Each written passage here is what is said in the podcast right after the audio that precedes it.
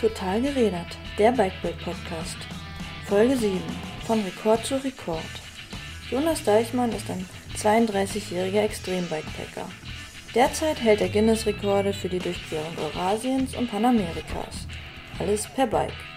Sein nächstes Abenteuer führt ihn vom Nordkap nach Südafrika. Wir haben Jonas Deichmann auf der Eurobike getroffen.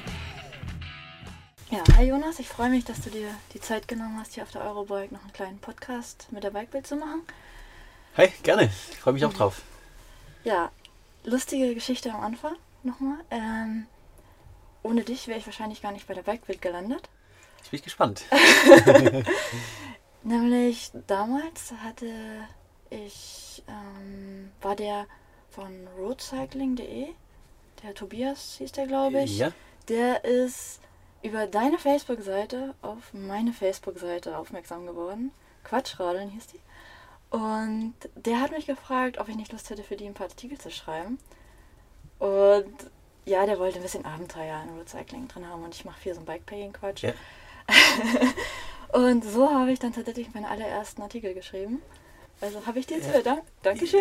Ja, das ist sehr lustig. Der, der, Aber sehr lustiger Zufall. der Tobias ist mein, äh, oder Roadcycling war meine ersten Medienpartner bei der, Mhm. bei der Eurasien-Durchquerung noch, ja. Der lebt ja auch in Hamburg, ja. Ja, also ich habe den noch nie persönlich kennengelernt. Ja, Aber ja, und jetzt darf ich meinen allerersten Podcast mit dir machen. ja super, ne? Zufall. Ja. Ja, würdest du dich für unsere Zuschauer, äh, Zuhörer einmal vorstellen? Gerne. Äh, Jonas Deichmann. Ähm, ich komme jetzt, äh, also ich lebe auf dem Fahrrad, aber Basis, sage ich mal, ist München. Und äh, ich mache Langdistanz-Weltrekorde, also Kontinentaldurchquerungen, immer ohne Unterstützung. Also von Begleitfahrzeugen halte ich äh, persönlich nicht so viel. Äh, bin mal allein dabei, also Bikepacking-Style mit allem am Fahrrad dran. Vor zwei Jahren äh, schnellste Eurasien-Durchquerung gemacht, 14.000 Kilometer vom Portugal bis an die russische Pazifik Pazifikküste in 64 Tagen und äh, letztes Jahr Panamerika, nördlich der Punkt Alaskas bis an die äh, Südspitze Argentiniens, äh, 23.000 Kilometer, 200.000 Höhenmeter und 97 Tage.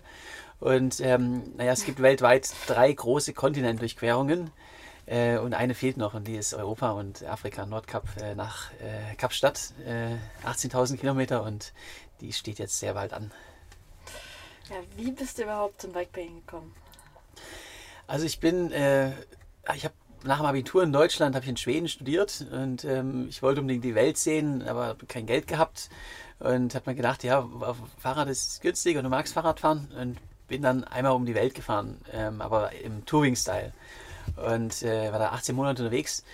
Und das hat mir so viel Spaß gemacht, dass ich seitdem nichts anderes mehr mache. Und ähm, ich komme, also in der Jugend habe ich Leistungssport gemacht. Das heißt, ich habe auch schon den, den athletischen Hintergrund gehabt und bin dann vor, vor drei Jahren von, sagen wir, von Touring auf Bikepacking umgestiegen, weil es einfach die Kombination aus Abenteuer und noch trotzdem ein bisschen Speed und, äh, und Athletik auch ist. Ja. Und äh, hatte da eigentlich großes Glück mit meinem, mit meinem ersten äh, Weltrekord mit Eurasien-Challenge, weil mein, mein damaliger ähm, Chef hatte ein bisschen zu viel getrunken auf dem Oktoberfest und hat mir dann äh, äh, Sponsorship und extra Urlaub zugesichert. Ähm, und äh, so konnte ich den Eurasien-Rekord machen und, und hinterher habe ich dann Sponsoren und, äh, Okay. und Motivationsvorträge gefunden und konnte äh, meinen Traum vom äh, Fahrradnomadenleben seitdem verwirklichen. Ja, vielleicht sollte ich das auch mal mit meinem Chef probieren, ob ich da ja, ein paar Bierchen mehr und dann, ob ich dann auch mal eine Weltreise machen kann. Nein. Also, vielleicht habt ihr heute auch wieder so, ein- so ein Event wie gestern mit äh, in, im Pressegarten. Ja, mal gucken. Also erstmal denke ich noch nicht über eine Weltreise nach. ja, dann hast du auch einfach so mit stinknormalen Touringrad angefangen, so vier Packtaschen Genau. und dann einfach. Mit jeder Reise, die ich gemacht habe, wurde das Gepäck ein bisschen kleiner und leichter. Das war bei mir ähnlich. Ich habe Ja. auch ganz klassisch mit vier Packtaschen. Nein, eigentlich habe ich sogar mit Anhänger noch angefangen, weil ich kein, also ich hatte ein altes Stahlrennrad einfach genommen und bin damit dann los mit Anhänger. Ja.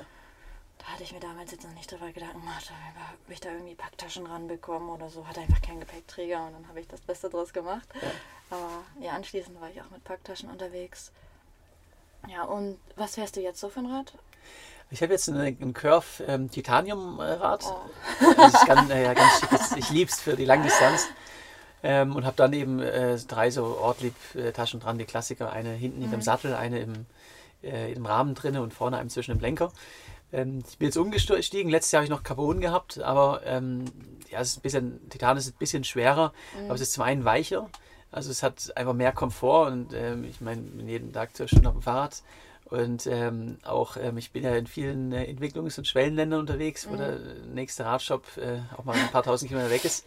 Äh, dem Rad darf einfach nichts passieren und Titan ja. ist einfach äh, stabil. Da ist das Risiko von Defekten einfach mhm. viel, viel geringer. Ja, ist das dann ein Gravelbike oder ein richtiges Rennrad? Äh, es ist ein Endurance-Rennrad. Also ähm, das ist, sage ich mal, extra gemacht, auch für die für so Transcontinental und äh, Kontinentaldurchquerung. Also es ist ein mhm. Rad, was auch ein bisschen von der Geometrie ein bisschen aufrechter ist. Mhm. Äh, es ist ein bisschen komfortabler als, sage ich mal, die, die, die sportliche Version. Okay, aber was waren denn deine sportlichen Hintergründe, dass du sowas problemlos in Angriff nehmen konntest, sage ich mal so.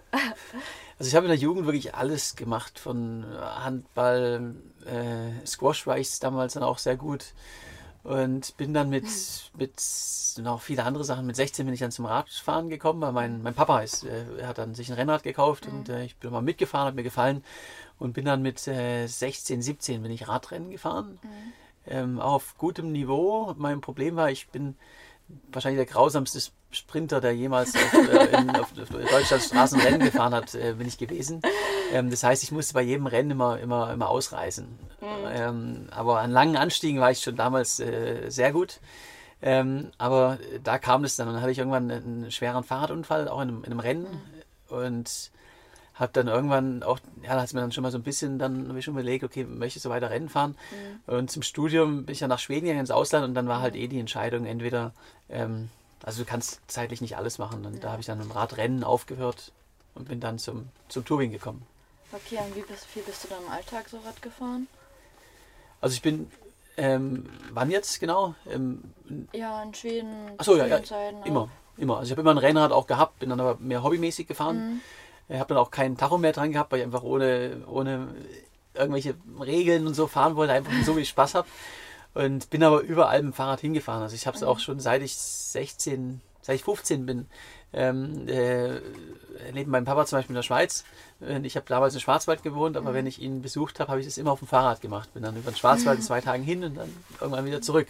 Sehr schön. Und seitdem fahre ich, ganz egal wo ich hinfahre, ähm, ich fahre eigentlich mit dem Fahrrad hin. Hast du dann überhaupt irgendwie ein Auto? Nee. Ich habe auch kein, keine Wohnung. Ähm. okay.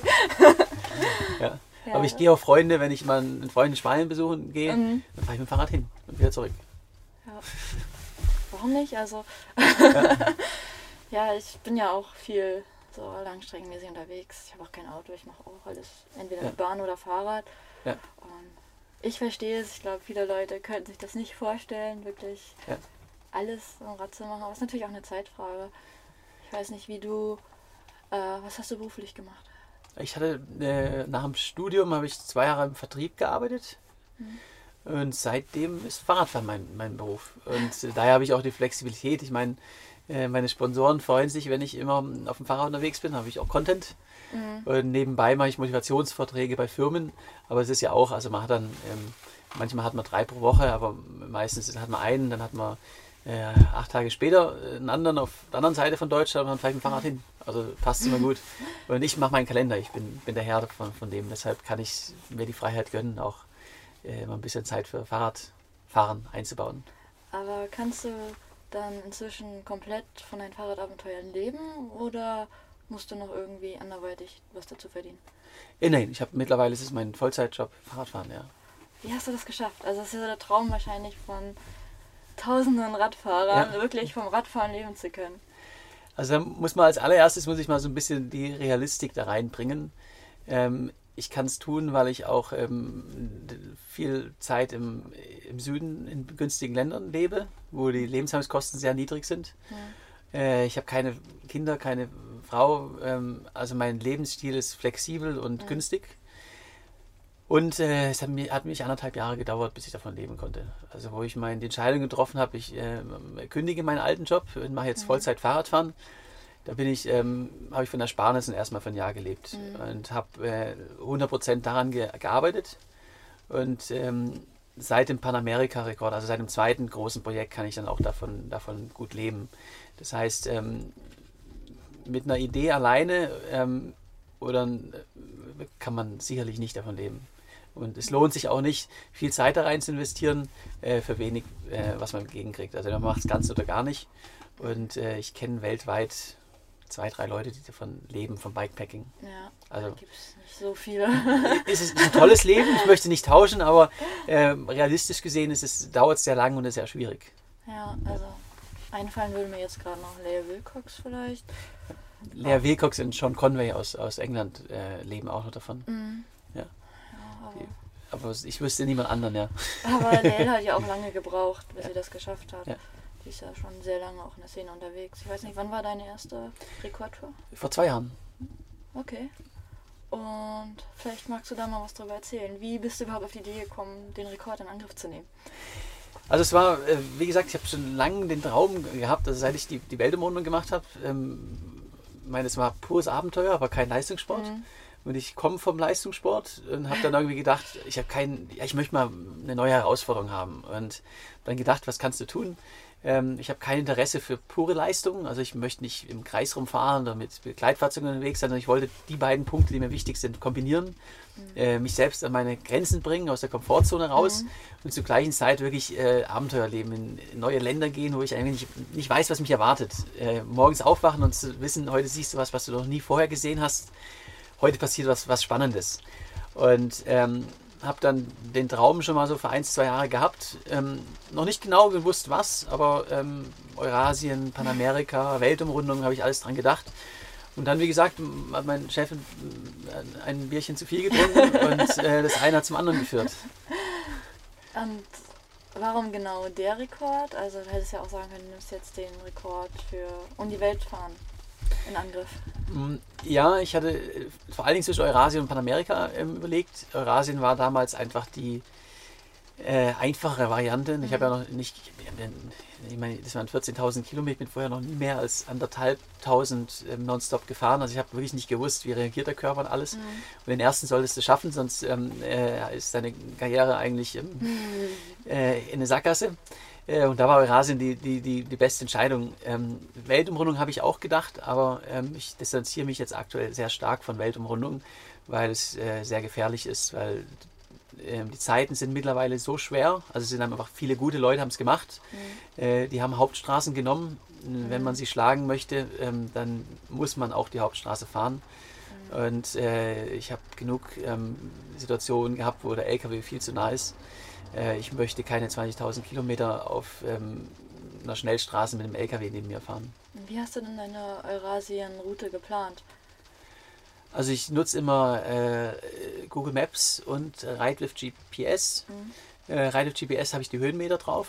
Mhm. Und äh, Google Maps kann ich zum einen immer im, im, Fotos angucken, ist es asphaltiert, wie sind die Straßenbedingungen. Und ähm, ziehe dann einfach die Route ähm, rüber. Und da gibt es so eine Pi mal Daumen äh, Formel, ähm, was das schnellste ist. Ähm, zum Beispiel, was ist schneller, 100 Kilometer mit äh, 500 Höhenmetern mhm. oder 120 Kilometer mit 1000 Höhenmeter. Ja. Und da habe ich so meine, meine Grundregel, dann macht es Sinn, einen kleinen ja. Umweg zu machen. Ähm, ich baue auch ähm, ganz, ganz selten, äh, nehme ich einen Umweg in Kauf, um auf kleinere Straßen zu kommen. Aber ähm, das ist auch mal so, ein, so ein, eher eine Entscheidung, ähm, die beiden Punkte. Äh, Höhenmeter, Straßenbedingungen mhm und ähm, ja, wenn es geht, irgendwie große Straßen vermeiden.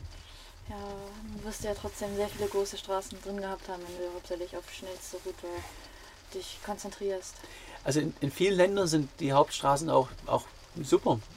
Also ich hatte auf der Panamerika zum mhm. Beispiel äh, in Zentralamerika, also so durch Mexico City durch ist nicht so toll.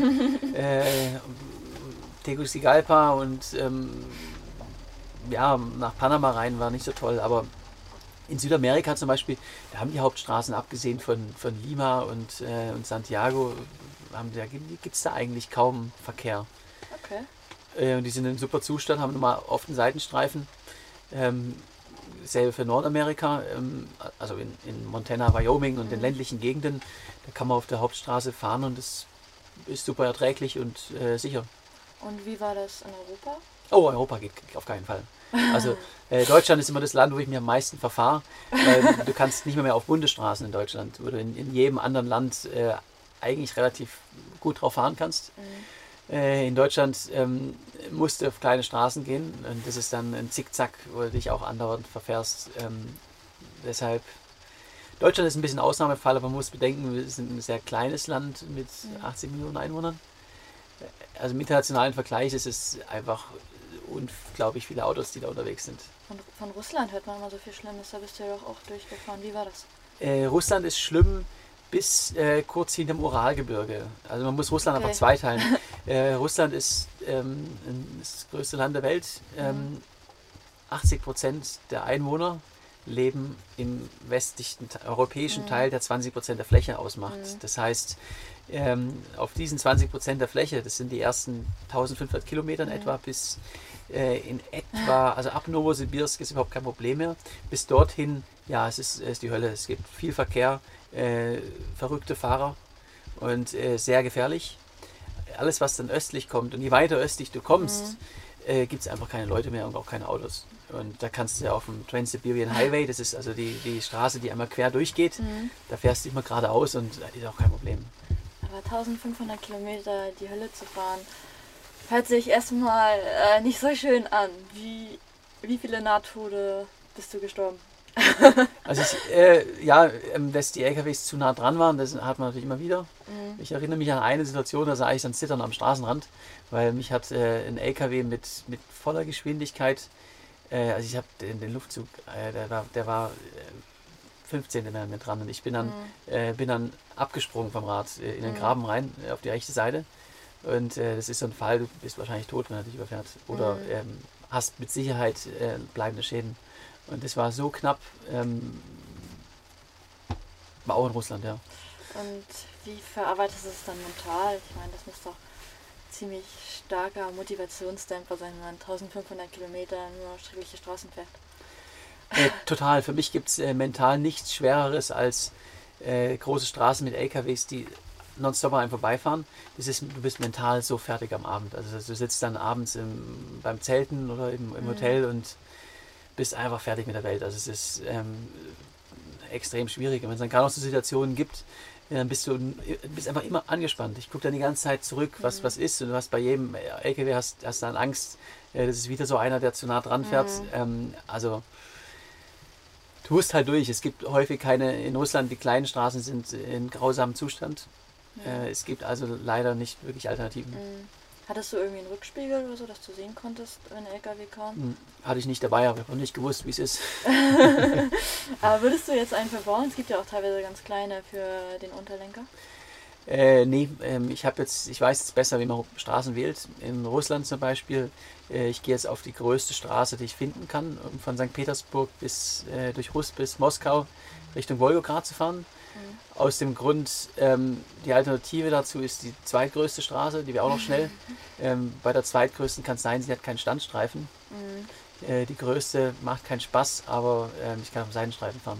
Mhm. Das ist Gute mit Und Street das- View inzwischen, dass man Ja. teilweise sich die Straße auch voll angucken kann. Es ist dann vier Tage ähm, brutaler Lärm auf der Autobahn, macht keinen Spaß, aber ich habe meinen Seitenstreifen. Ja, Hauptsache sicher. Ja. Ja, wie, also die, das war 2017 die äh, Rasia? Äh, Genau, Challenge? 2017 war das und dann letztes Jahr 2018 Panamerika. Okay, und hast du vorher irgendwie noch, also wie hast du dich vorbereitet auf diese, ähm, Pan, äh, ja, das Rennen durch Europa und Asien? In Eurasien äh, war natürlich noch anders. Ich habe noch einen Vollzeitjob gehabt. Ähm, aber im Vertrieb hat man auch viel Freiheiten. Ich habe halt immer, wenn ich zu einem Kunden gefahren bin, das Fahrrad dabei gehabt und bin gefahren. Mhm. Viel joggen gewesen, was auch immer irgendwie Training reingepasst hat. Mhm. Ähm, hat sich jetzt extrem verändert natürlich, weil mit, mittlerweile ist es mein Job. Das heißt, ich hab, kann so viel trainieren, wie ich möchte.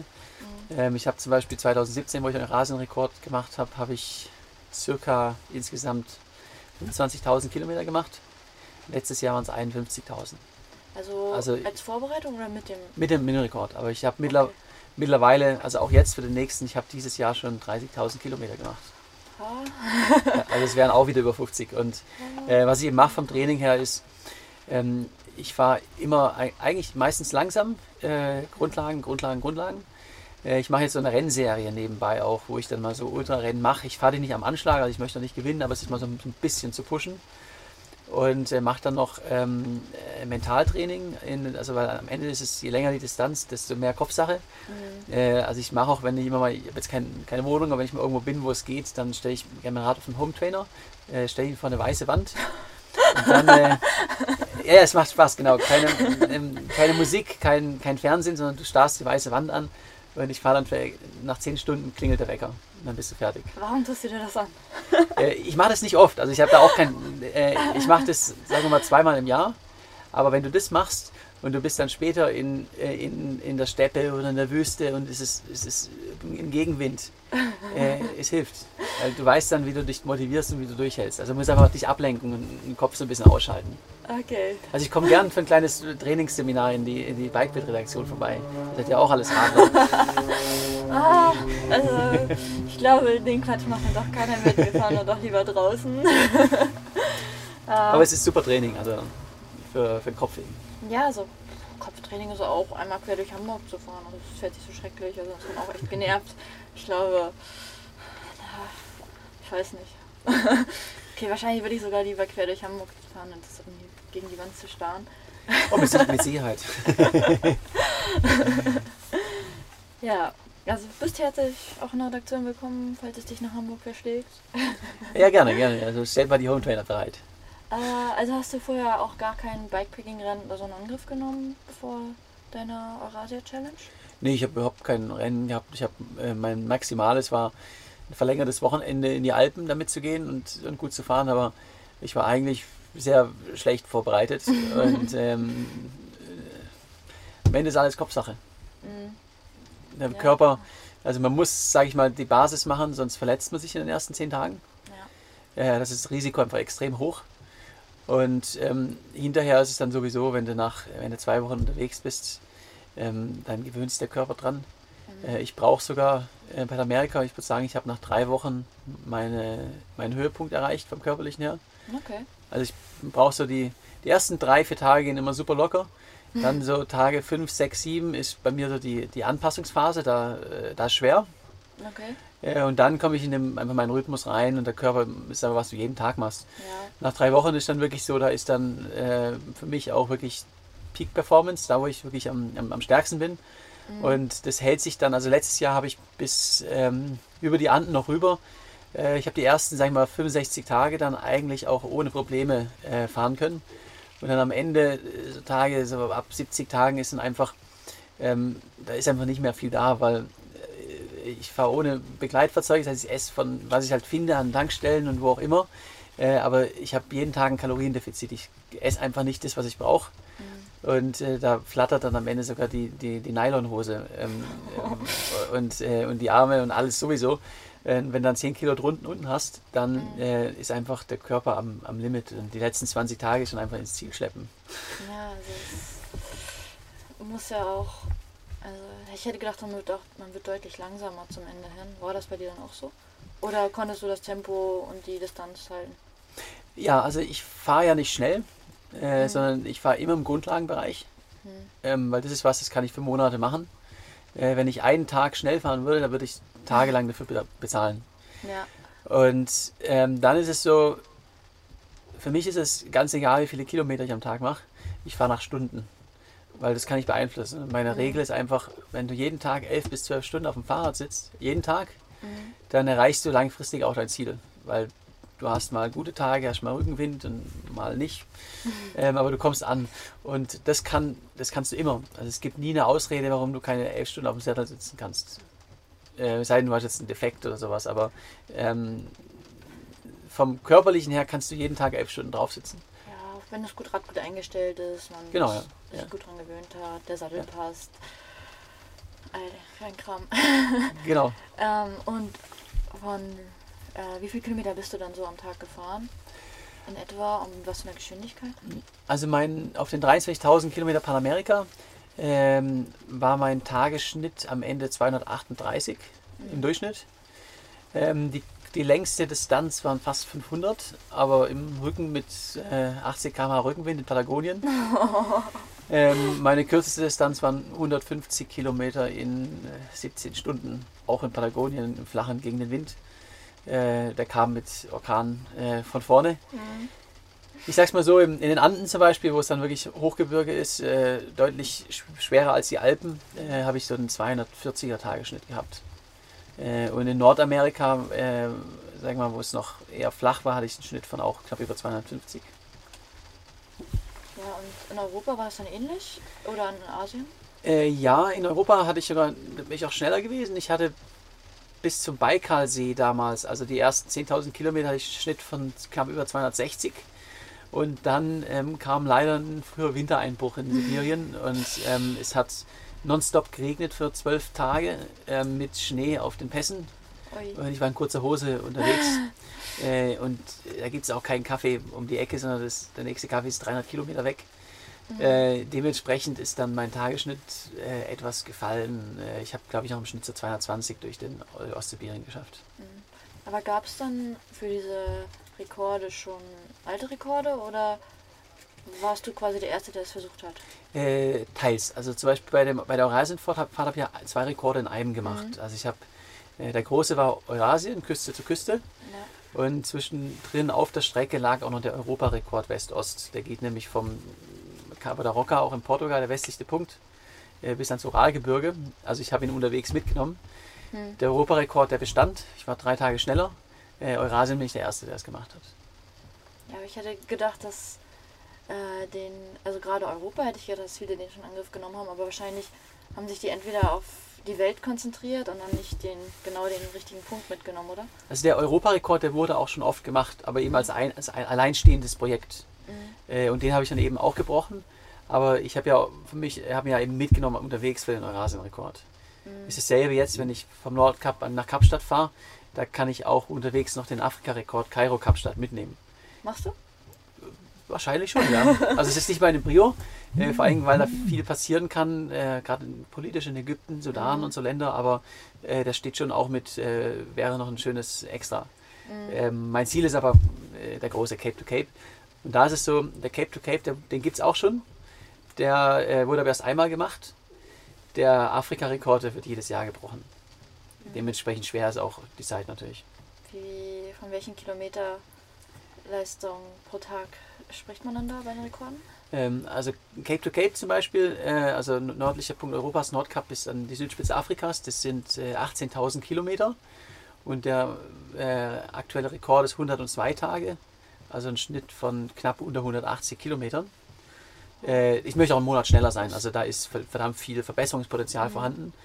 Der Afrika-Rekord ist mittlerweile schon beim, beim Tagesschnitt von über 250, weil der halt oft gemacht wird. Mhm, Aber es klingt ja eigentlich erstmal machbar, beides.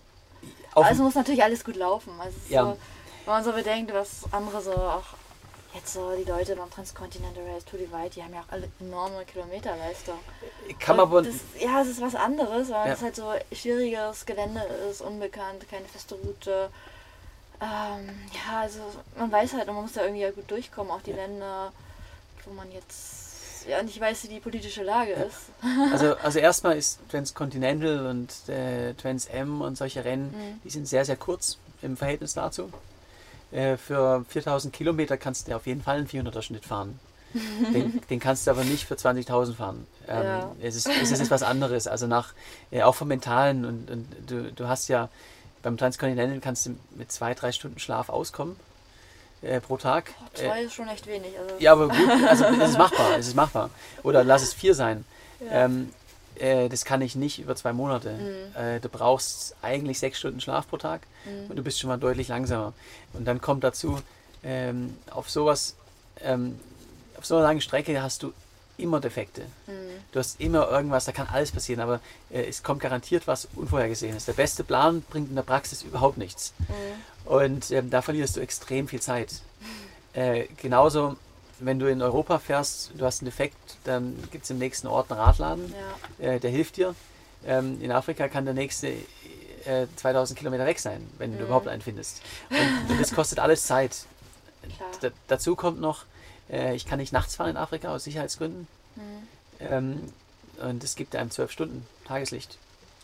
Mhm. Äh, da kannst du gar nicht mehr als 300 fahren am, am, am Tag. Wie viele Stunden hast du auf deinen Touren so geschlafen? Äh, ist, ist unterschiedlich. Eurasien hatte ich einen Schnitt von sechs Stunden. Okay. Panamerika ähm, meistens auch ähm, Also über sechseinhalb schlafe ich nie. Unter fünf versuche ich zu vermeiden. Also meistens so zwischen fünfeinhalb und sechseinhalb Stunden. Äh, ich hatte allerdings in Panamerika, ähm, da gibt es Winde, das können wir uns in Deutschland gar nicht vorstellen. Also Mhm. ich hatte teilweise Gegenwind mit 70, 80, Patagonien 100 km/h. Ähm, und der ist nachts häufig schwächer. Ja. Das heißt, ich hatte auch da Tage, wo ich ähm, zwei Stunden geschlafen habe. Aus dem Grund, ich habe gewusst, äh, in 20 Stunden dreht der Wind. Ich muss jetzt jede Mi- Minute ausnutzen und, und fahren. Und ähm, dann bin ich mit 40er Schnitt gefahren und ich weiß, am nächsten Tag hätte ich einen 10er Schnitt Ja. äh, oder einen 15er Schnitt. Und dann fährst du auch mal 20 Stunden nonstop. Ja, das muss man ausnutzen. Ja klar, aber, aber es sind Ausnahmen, ja. Ja, es macht doch heute Spaß, wenn man so richtig ordentlich Rückenwind hat. Ja klar.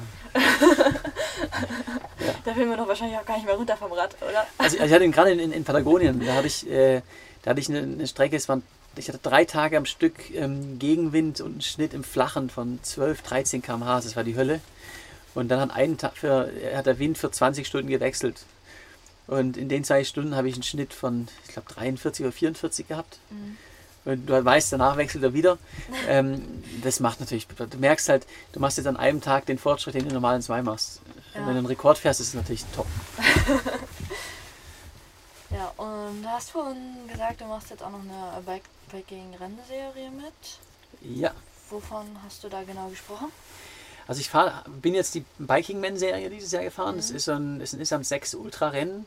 Zwischen das kürzeste ist äh, 900 Kilometer und das längste ist 1600, 1700. Es sind alle in exotischen Ländern äh, unsupported, also auch äh, ja, Bikepacking-Style. Und ähm, da war ich in, im Oman im Frühjahr, dann im, in Korsika, in Laos, in Asien und jetzt, äh, ich komme jetzt gerade frisch aus Peru. Hatten wir 1600 Kilometer Rennen durch die Anden. 5000 Meter Pässe und äh, irgendwie 30 Prozent Schotterstraßen. Äh, also es haben, die alle auch einen Abenteueraspekt, sonst würde ich nicht tun. Ja, also machst du dann eigentlich, würdest du lieber Touren fahren oder die Rekorde brechen? Also klar, Rekorde vermarkten sich besser, aber wenn es dir nicht um Vermarktung gehen würde, was würdest du machen? Die Frage kriege ich andauernd und äh, es ist so, ich mag, am liebsten mache ich beides. Für mich ist, ähm, ich bin jetzt 32 und äh, das ist mein Job, also ich habe jetzt auch keine Karriere in einem Unternehmen äh, vor. Wenn ich nur auf Touren gehen würde für die nächsten 20 Jahre, dann würde ich, so schön es ist, gelangweilt werden. Mir würde die Herausforderung fehlen, ich bin immer noch ehrgeizig. Aber äh, ich weiß auch, ich kann eigentlich nur einen großen Rekord pro Jahr machen, weil ich hinterher äh, mental und körperlich äh, eine Auszeit brauche. Das heißt, für, was ich für die nächsten Jahre auch mache, das hat jetzt die letzten zwei Jahre gut geklappt, ein großer Rekord, zwei, drei Monate äh, im Jahr. Äh, da kann ich mich fordern, da kann ich drauf hinarbeiten, da habe ich meine, meinen Ehrgeiz äh, und alles erfüllt. Und den Rest des Jahres mache ich Expeditionen und gehe auf Tour äh, ohne Zeitlimit. Und die Kombination von beiden ist super. Ja, ich verstehe das. Also ich mag diese Rennen ja auch Ja. gerne. Also Du, du machst ja auch beides, oder? ja, also ich habe ja beim Transcontinental Race bin ich gestartet und sonst ja viel so Bikepacking-Touren. Aber mich reizt die Challenge auch, auch weil es Spaß macht dafür zu trainieren und auch wirklich sich Mühe zu geben, da seine Leistung zu verbessern. Also Touren fahren kann eigentlich jeder. Also klar, man braucht ein Rad und einen gewissen Gesundheitsgrad, da muss nicht super fit sein. Also äh, ähm, du hast ein großes Glück, weil bei, bei Männern sind die, die Messlatten für Rekorde schon immer sehr, sehr hoch. für Frauen ist das meiste gibt es noch gar nicht. Ähm, also wir können hinterher gerne noch kurz reden, dann habe ich noch ein paar GPS-Files für dich. Du brauchst nur nachfahren. Ja, mit äh, Jenny Graham hat ja gerade mit äh, den 124 Tagen, wie viel Ja. war das, um die Welt doch auch schon eine ganz gute Messlatte gesetzt. Ist sehr Äh. schnell, aber, aber machbar. Es ist noch kein Rekord, wo ich sage, der ist nicht brechbar. Naja, also sie ist ja schon irgendwie 200, was war 230 Kilometer etwa pro Tag gefahren und das, ja, 280 gehen auch. ja, ja, ich denke, ich denke erstmal in absehbarer Zeit wird das Ja. nichts. Also es ist ein guter Rekord, aber, aber ähm, es gibt auch noch andere. Ja. Also die Zeit ist schon sehr, sehr gut von, von was sie gemacht hat, weil sie ist ja auch ohne Unterstützung gefahren. Ja. Und da kann immer so, es kommt ja immer was, was Ja. kaputt geht und was schief geht. Ich glaube, sie hatte mega viel Gegenwind in Nordamerika, sich da Ja. irgendwie die Route ein bisschen vertan. Äh, sehr gute Zeit, aber, aber sie ist noch brechbar, die Zeit. Es ist noch keine, wo ich Ja. sage, da, ähm, da muss alles perfekt gehen, du hast keinen Tag Puffer mehr. So ist es noch nicht. Also es gibt ja auch noch irre stark. Also gerade jetzt die in der Ultraszene, die Frauen, die tauchen ja immer mehr auf und Ja. sind auch immer öfter vorne dabei. Also es gibt da Ja. ja, gerade jetzt Fiona Kolbinger, die das Transcontinental Race gewonnen hat. Also mit über 400 Kilometer pro Tag und das ganz locker und lässig. Zumindest wirkte sie ja so immer. Also es ist, ist schon eine Nummer. Das ist auch super für den Sport, äh, weil es, es war traditionell immer eine Männerszene. Ja, Und äh, jetzt gibt es bei, bei nicht nur, also Fiona ist natürlich eine super Sache für den, Mhm. für den Sport, aber allgemein gibt es jetzt immer wieder Frauen, die auch vorne mit reinfahren. ja, Was ich vor allen Dingen immer spannend finde, ist, ähm, man hat ja bei eigentlich Leichtathletik, Fahrrad, bei allem sind Männer äh, stärker als Frauen, wenn man sich die, die Topzeiten anguckt. Hat vielleicht auch ein bisschen was mit Genetik zu tun. Aber ähm, wenn man jetzt im Ultrabereich schaut, wo es einfach vor allen Dingen Kopfsache ist, äh, bei Kopfsache haben die Frauen mindestens genauso stark wie, wie Männer auch. Und wenn man schaut, dass bei den meisten Rennen äh, 5 bis 10 Prozent der Teilnehmer Frauen sind und äh, 90 Prozent Männer. Und dann hast du im Verhältnis doch Frauen, die auch vorne reinfahren. ja. Da würde ich eigentlich sagen, es ist komplett ausgeglichen. Ja, also es gibt so wenige ja. Frauen, die das einfach ausprobieren. Und ja, und dafür gibt es erstaunlich viele, auch Ja. beim Laufen oder ja, Klettern, glaube ich, auch, Schwimmen. Da sind bei den langen Sachen Ja. Frauen.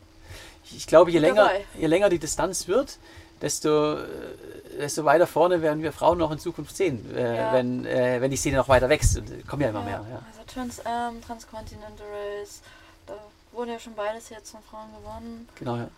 Ja, Race Across America, da war ja auch eine Frau schon dritte. Ja. Also mal gucken, was wir in Zukunft dann noch sehen werden. ja, genau. Ich glaube nicht, dass ich zu den Frauen gehören werde, die irgendwo mit vorne dabei sein werden, aber ich, Ich bin gespannt. ich habe hab meinen Spaß bei der Sache und Ja. ich werde da auch nochmal irgendwie beim Rennen starten. Super. Mal Ja. gucken, was ich in Angriff nehme. Aber erstmal, ja, entspanntes Touring fahren. Ja. dann, du planst ja jetzt Sonntag schon. Ja. Deine nächste große Tour, willst du da nochmal kurz was drüber erzählen? Äh, klar, also wie gesagt, das ist die letzte große Kontinentaldurchquerung, die mir noch fehlt. Ähm, nördlichster Punkt Norwegens oder Europas, äh, Nordkap, Felsen am Arktischen Ozean bis nach, äh, runter nach Kapstadt äh, am Kap der Guten Hoffnung. Äh, 18.000 Kilometer. Die Strecke geht erst durch äh, Norwegen, Finnland, dann Russland, äh, Georgien in den Kaukasus rüber, äh, durch den Nahen Osten und dann die klassische Ostafrika-Route von Kairo nach Kapstadt runter. Und äh, ist von der Strecke her, ich glaube, ein bisschen, also auf dem Papier einfacher als Panamerika. Aber Afrika ist halt so ein Kontinent, da kann alles passieren. Äh, man kann Malaria bekommen, Lebensmittelvergiftung ist sowieso schon eingeplant. Und äh, Defekte muss ich alleine äh, lösen. Es gibt äh, Sudan ist ein politisch instabiles Land. Ägypten, Kenia, Nordkenia hat auch eine Gegend. Also sind viele, viele Gegenden, wo, wo einfach viel passieren kann, auch äh, was ein was einen äh, stoppt.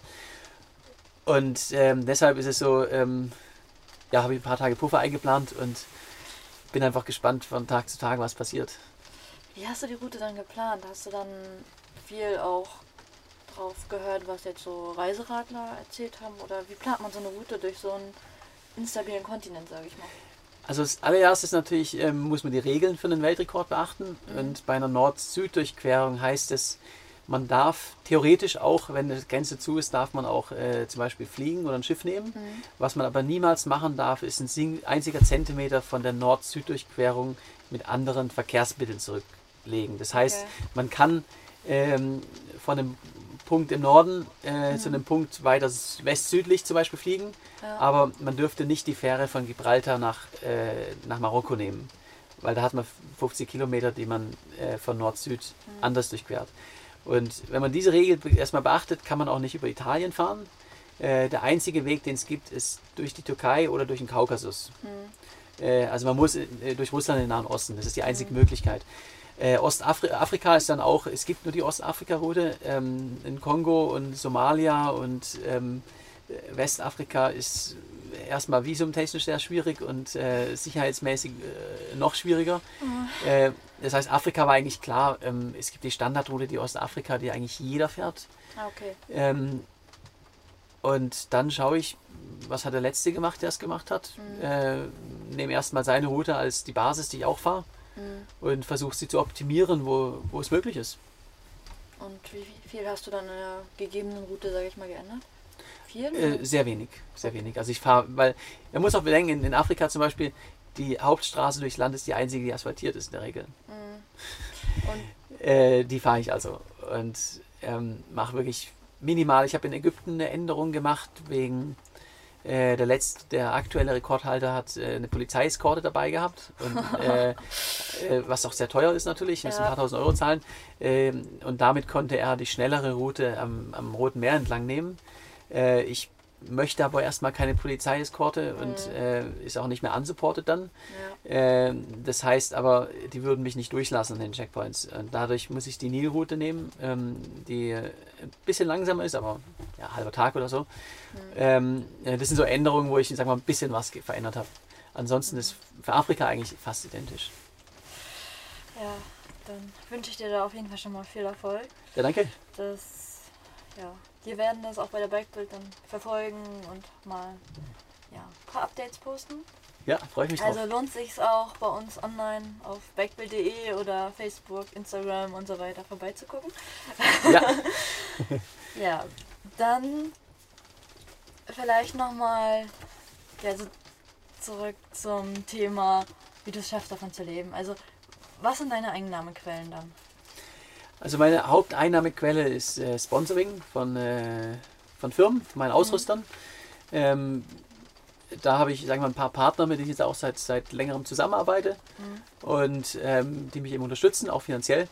Dann halte ich Motivationsvorträge bei Firmen ähm, mhm. und da geht es eben um das Thema, ähm, wie schafft man sowas äh, mental, Kopfsache, ja. Und wie kann man die Themen auf äh, den Beruf übertragen? Also ich habe selber, klassisches Beispiel ist Vertrieb, ich habe im Vertrieb gearbeitet, ich kenne ich kenn die Herausforderungen und wie ich mich motiviert, jeden Tag in, im Wind und Regen und Gegenwind zwölf Stunden auf dem Fahrrad zu sitzen, komme was wolle.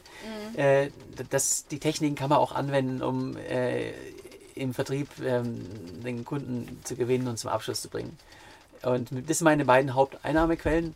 Äh, ich habe noch ein kleines bisschen mit äh, Events und äh, Affiliate Sales. Also ich verkaufe auch ein bisschen, sag mal, über Product Codes Produkte mhm. von meinen Sponsoren manchmal, aber es ist, ist, ganz klein. Also, also Sponsoring und Motivationsverträge sind äh, meine Haupteinnahmequelle. Und wie viele Vorträge hältst du dann pro Jahr etwa? Äh, circa 40 pro Jahr. Da kommt man noch bestimmt ganz gut rum. ja, genau. Ich mache das auch alles äh, CO2-neutral. Also ähm, ich bin äh, dieses Jahr zum Beispiel im Frühjahr äh, bin ich von einem Vortrag nach, nach München geradelt, dann von München bin ich nach Wien geradelt, von Wien bin ich hoch nach Berlin geradelt, rüber nach Braunschweig, zurück nach Berlin, nach Bremen und in die Schweiz. Und alles mit dem Fahrrad. Und dann habe ich halt alle zwei, drei Tage einen Vortrag und komme auch mit dem Fahrrad angereist. Nur in Deutschland und auf Deutsch oder auch im Ausland? Ich würde sagen, 50-50 äh, ist Deut Deutsch-Englisch. Mhm. Ähm, also ich habe auch bei, bei, bei großen internationalen Firmen und Events halte ich die Vorträge auf Englisch, klar. Okay. Äh, habe auch Vorträge in der Schweiz gehabt, äh, in Schweden und habe jetzt auch einen in den USA. Aber ich würde mal sagen, 80 Prozent ist Deutschland. Und wie sehen die Kooperationen dann mit ja, den Fahrradmarken aus? Also was kannst du denen anbieten? Ähm, erstmal ganz individuell, je nach auch, äh, wer die Marke ist. Mhm, ähm, grundsätzlich habe ich natürlich mal, sag mal, vorgefertigte, äh, sag mal, ja, Pakete, die nochmal angepasst werden.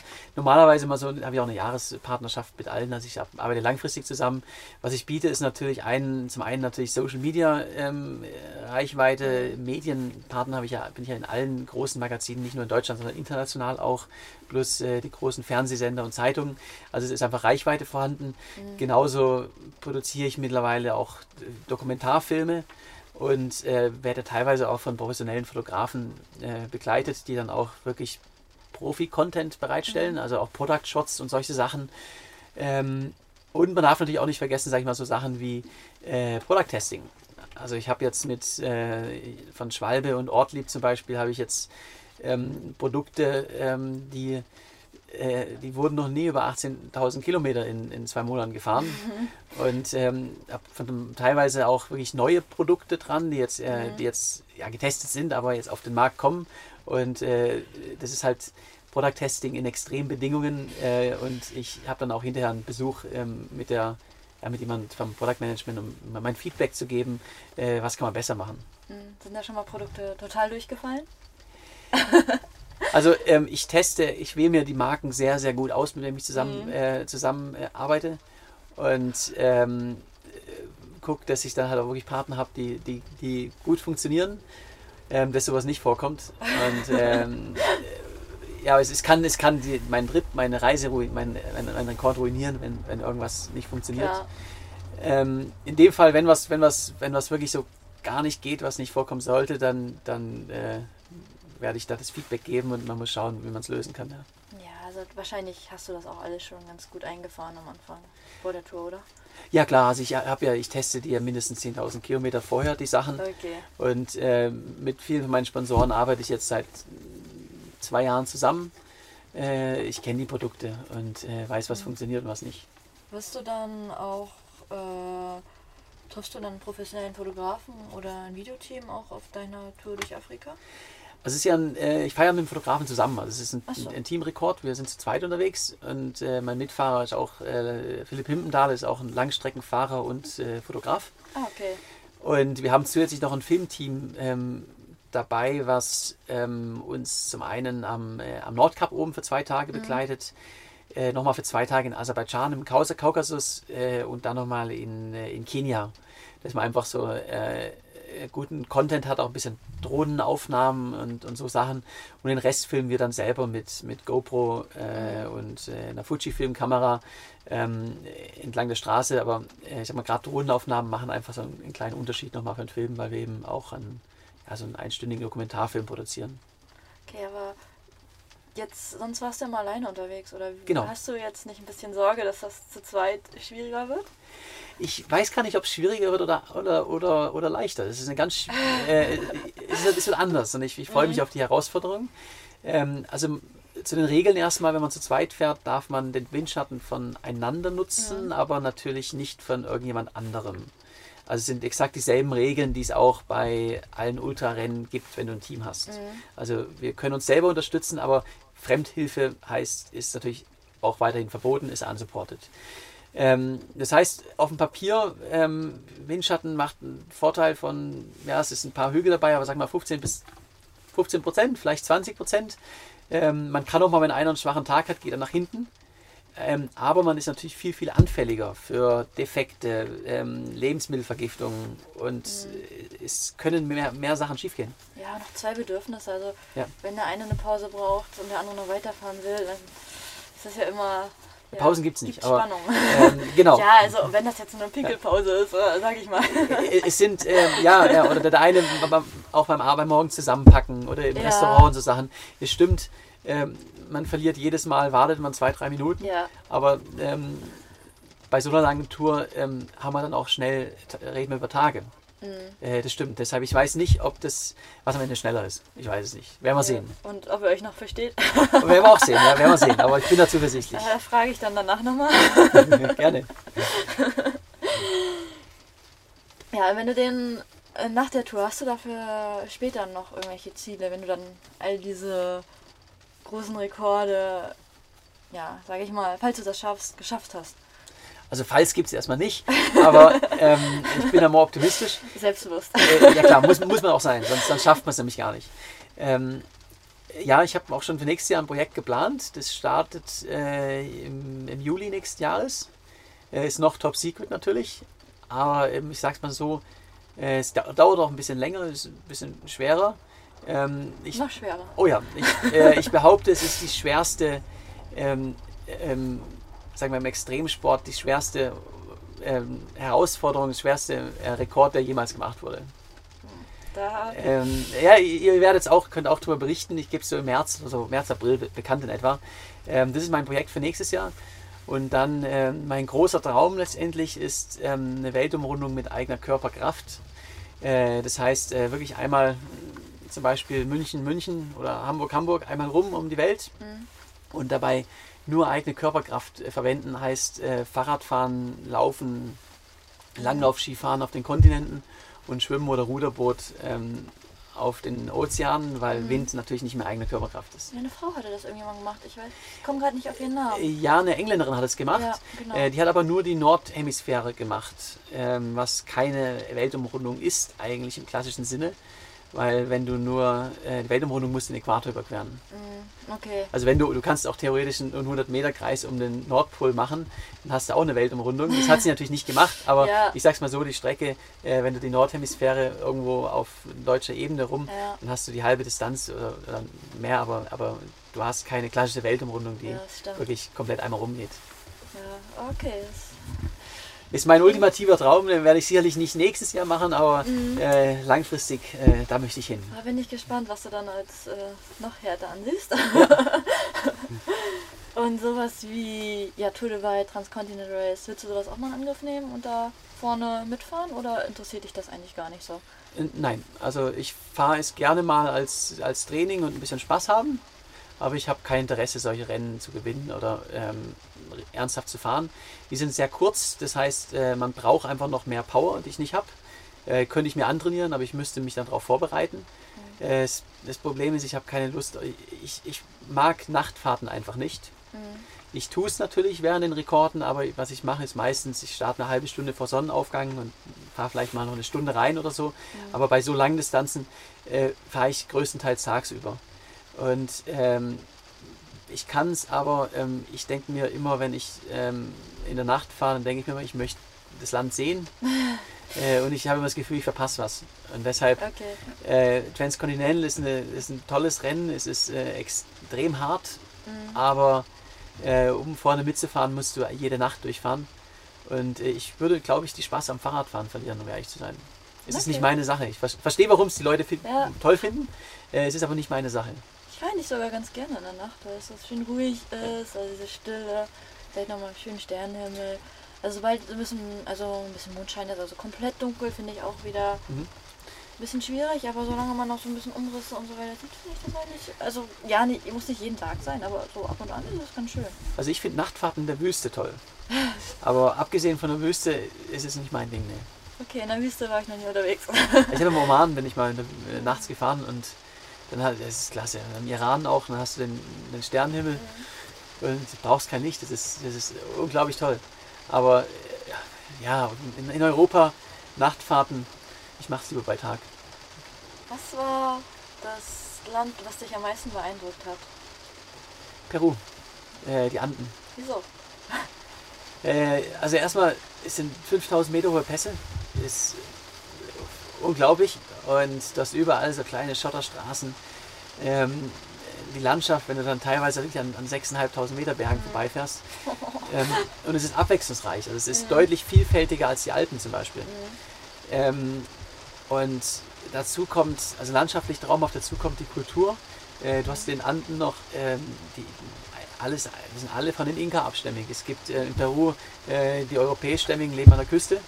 Äh, in den Anden hast du 99 Prozent ähm, Inka-Leute noch, die noch ihren Tradiz relativ traditionellen Lebensstil haben. Und da die Kompletterfahrung ist einfach ein großes Abenteuer. Okay. Ja.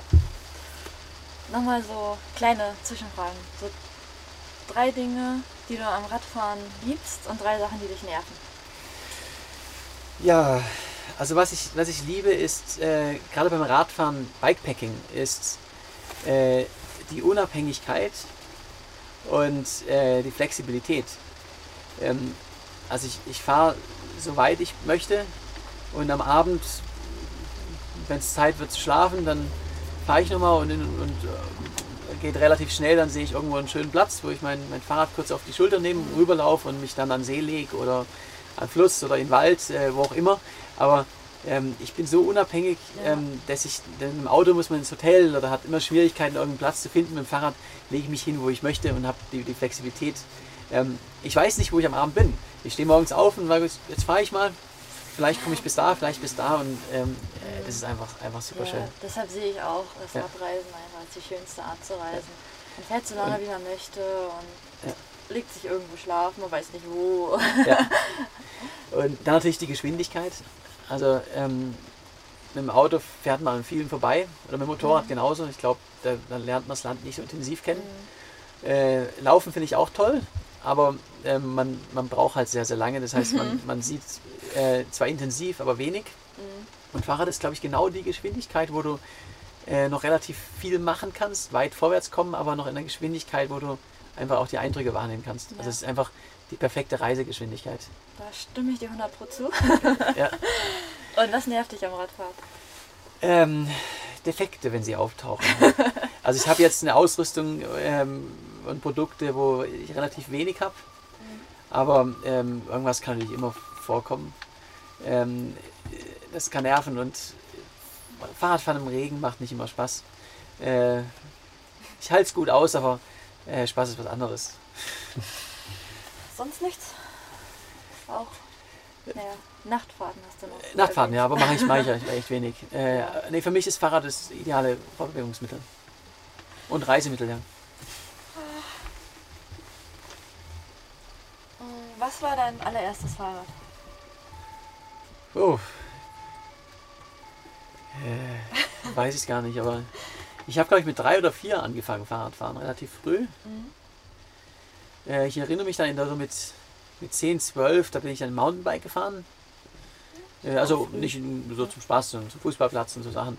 Und äh, wir haben auch mal eine Alpentour gemacht, mit, da war ich glaube ich 13, 12 oder 13 auch noch auf dem Mountainbike.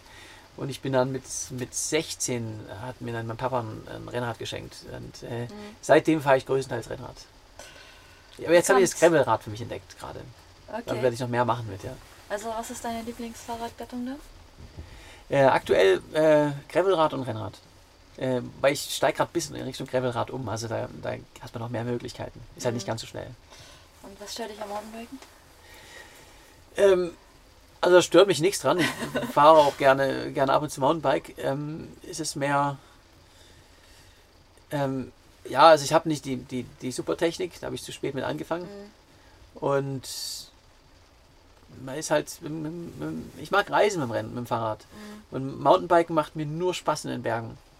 Mhm. Also in den Alpen, äh, ja, äh, Mountainbike ist, ist super, aber abgesehen davon äh, gibt es eigentlich keinen Grund, warum man äh, Mountainbike fahren sollte. Äh, mit dem Gravelrad kann man alles machen, was man mit dem Mountainbike machen kann. Äh, und man ist schneller und kann besser reisen. Das, Ja, Ja. stimme ich dir zu. Also ich habe auch ein Mountainbike, aber ja, meine Technik ist einfach zu schlecht. Ja. Und ja, Gravelbike, es ermöglicht viele Möglichkeiten. also wenn man Forstwege und so, so kleine Waldwege und so Sachen, Mhm. das fahre ich super gerne. Das ist ein Gravelrad, das, das Ideale. Und, und Single Trails machen mir eigentlich nur in den Bergen Spaß. Äh, und ja, das sind dann mehr keine großen Projekte für mich, sondern mehr so kleine Sachen. Wie viele Räder besitzt du? Äh, ich habe drei. Nur drei. Ja. Ui, da habe ich ja sogar mehr. Hätte ich gedacht, dass bei dir mit der Zeit sich doch einiges angesammelt hat. Oder weil du. Ich habe auch keine Wohnung.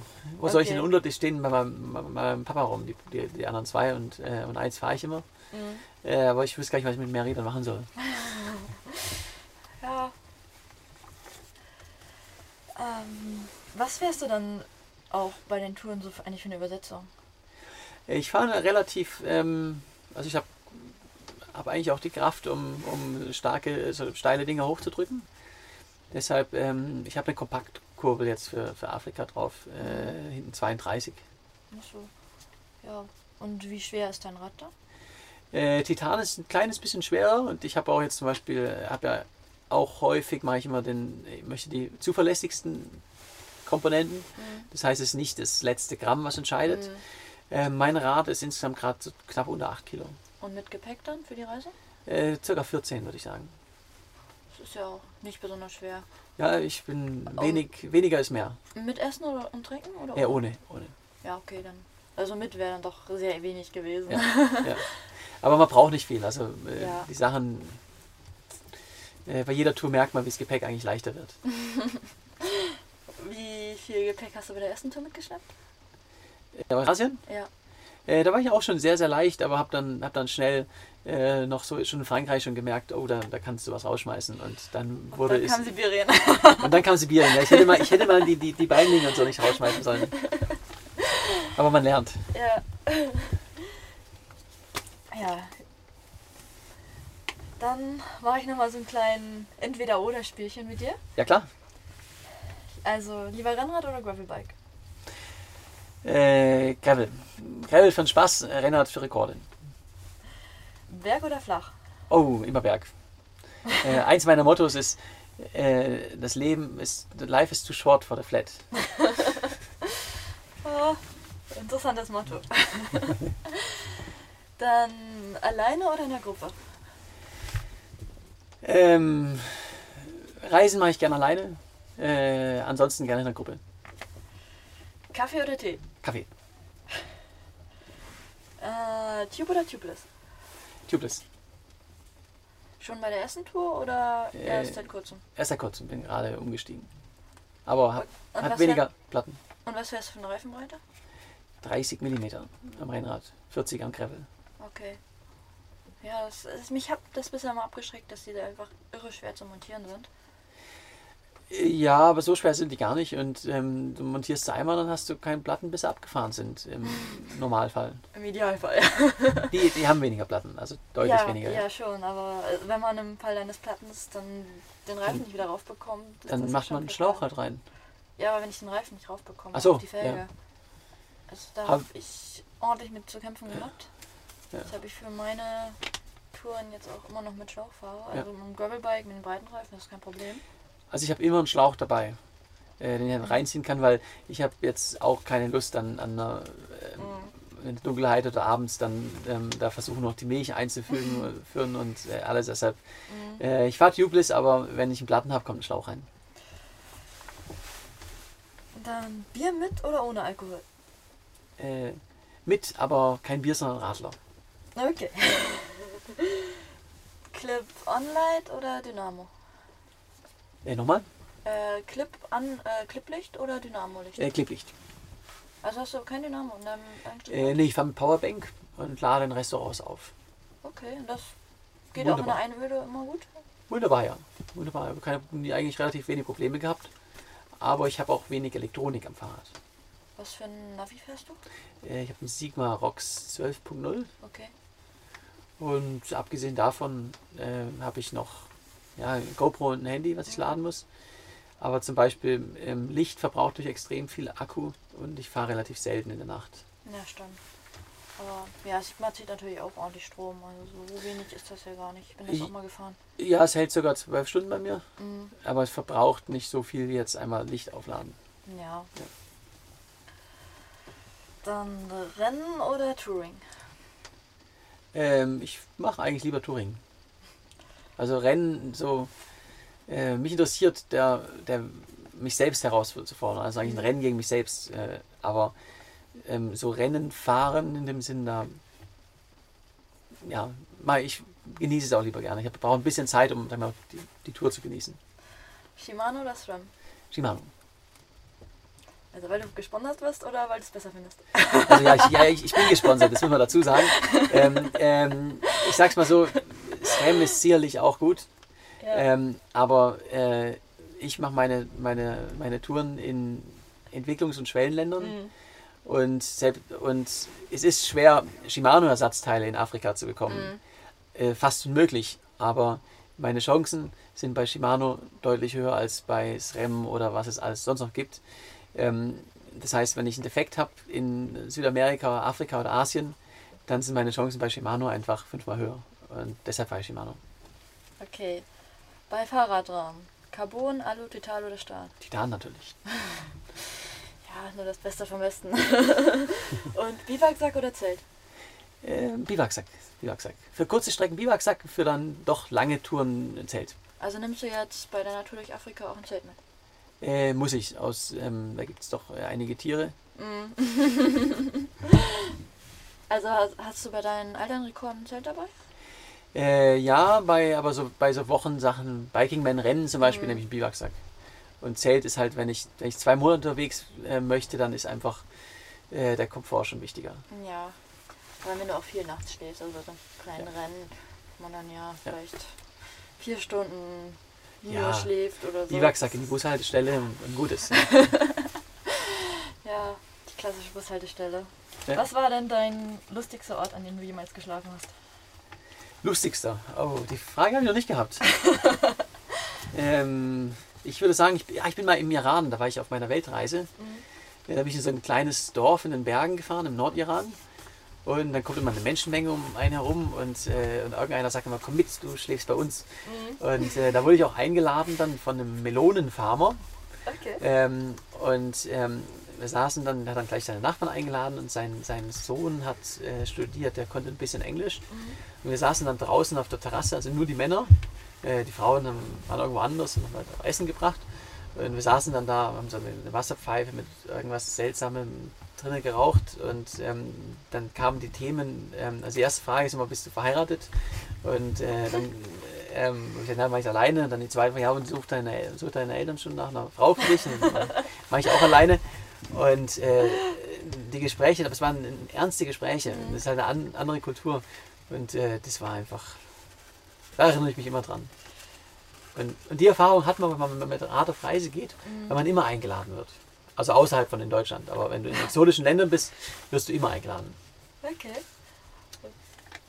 Das ist ja interessant. Also Hattest du noch nicht die Erfahrung, dass du irgendwo immer. doch, doch, auch in Norwegen. Also das ist, wenn man so auf Reisen ist, wird man total oft angesprochen. Selbst in Deutschland wurde ich dann gefragt, ja, wo ich denn unterwegs war. Und teilweise war ich dann nur auf der Testfahrt, um mal schnell mein Gepäck äh, einmal so ja, testgewarnt zu haben. Dann wurde ich auch in der Heimatstadt angesprochen, wo ich denn herkäme und so weiter. Das ist immer ganz Ja. lustig. Das ist natürlich, äh, fangen so dann auch, die Leute trauen sich plötzlich einen anzusprechen. Genau. Das ist, man hat nette Begegnungen. Und, Ja. Ja. ja, und was war, hattest du auch irgendwie so einen richtig schrecklichen Übernachtungsplatz? Äh, Hunderte. Was ist dir am prägendsten in Erinnerung geblieben? Ähm, also ich habe natürlich viele gehabt, wo es dann im, im, im Regen und, ähm, und solche Sachen. Ich habe mal, ich habe in, in Patagonien mal ähm, unter, der, unter der Straße in so einem, in so einem Abwasserkanal äh, übernachten müssen, weil ähm, der Wind war so stark, ich Mhm. konnte nirgendwo anders übernachten. Ähm, das war sicherlich grausam. Ähm, teilweise schon wirklich so direkt neben Autobahnen Ah. und äh, so Sachen. Also ähm, ich glaube, der schlimmste Übernachtungsplatz, ähm, den ich hier hatte, das war in, in Sibirien. Mhm. Ähm, also es hat Dauerregen gehabt, also alles war nass. Mein Zelt war nass. Und ich habe dann da übernachtet, ähm, aber dann kam halt ein Wind, der war so stark, der hat mein, hat mein Zelt zerstört. Mhm. Und äh, ich lag dann so bei, bei 2, 3 Grad ähm, und, und Sturm und, und, und heftigen Regen Mhm. und habe versucht, die ganze, ich habe nicht mehr geschlafen, habe die ganze Nacht nur versucht, irgendwie die, die Zeltstangen so zu halten, dass das Zelt nicht komplett wegfliegt. Okay. Äh, und das halt für fünf Stunden. Aber war das Zelt dann richtig kaputt oder, Äh, oder ist alles noch halbwegs heil geblieben? äh, nee, es war dann, ich habe es nochmal reparieren können, aber es hat schon ein bisschen Schäden davon getragen. Okay, ja. Ist ja gut, dass er nicht ganz zerfetzt Ja. ist oder so. Ja. Das wäre dann ja womöglich sogar fatal gewesen, oder? Du hättest Ja. du noch irgendwie was bekommen in der Einöde da. Nee. Ja, dann noch Glück im Unglück gehabt. Ja, es geht immer irgendwie, irgendwie gut. Und die allerschönste Stelle, die dir so in Erinnerung geblieben ist, fürs Übernachten? Fürs Übernachten. Äh, oh, da habe ich so viele. Ähm, Oder wo sollten Reiseradler unbedingt mal hin? Das ist ein Geheimtipp. zum, zum Zelten Neuseeland und Kanada. Okay. Aus dem Grund, es gibt, äh, also in Kanada gibt es überall Seen Mhm. und Wildnis. Äh, Schweden genauso und Norwegen, Skandinavien. Mhm. Also Skandinavien, Kanada sind, gibt es halt die Seen überall Mhm. und du fährst und alle 10 Kilometer kommt der traumhafte Zeltplatz Mhm. und dann kannst du ein Lagerfeuer machen, da gibt es keine Kontrollen und so und, ähm, und es ist lange hell auch, also du hast halt die 20 Stunden Tageslicht und wenn du dann da am, am, am See am Lagerfeuer sitzt nach einem langen Tag auf dem Rad und machst dann ein, äh, grillst was, ein Würstchen und äh, hast dann eigentlich ja fast die Mitternachtssonne, das geht mal um, um 11 geht die Sonne mal zwei Stunden unten und, wie- und dann wieder hoch. Ähm, manchmal fische ich dann noch, fische ich noch. Und das ist einfach, ja, super. Ja, vielleicht wäre irgendwie da im Norden ein Rennen was für dich. Dann hast du kaum Nacht. Kannst da schön den ganzen Tag fahren. Oh, ich lebe ich leb hier Norden. Ja, ja, im Sommer ist das super. Ja, ich meine so irgendwie so ein Rennen durch Norwegen oder so.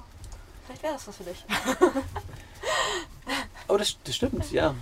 Dann brauchst du Ja. nicht durch die Nacht fahren. Vielleicht Ja. 30 Stunden, wo es dunkel ist, kannst du schaffen. Das ist eine gute Idee. Muss, muss mal ein bisschen äh, Nachforschung machen. Ja, also in Norwegen gibt es schon eins. Ja. Ja. Ja, Schweden mit Sicherheit auch. Also ich habe hab auch in Schweden gelebt, da habe ich noch Kontakte. Mhm. Oder eins selbst dort organisieren. Ich mache mir mal Gedanken. Ja. Jetzt ist ab erstmal das Nordkap Kapstadt und dann äh, mache ich Ja. mir mal Gedanken, was die Zukunft so bringt. Ja, dann wünsche ich dir da ganz, ganz viel Erfolg.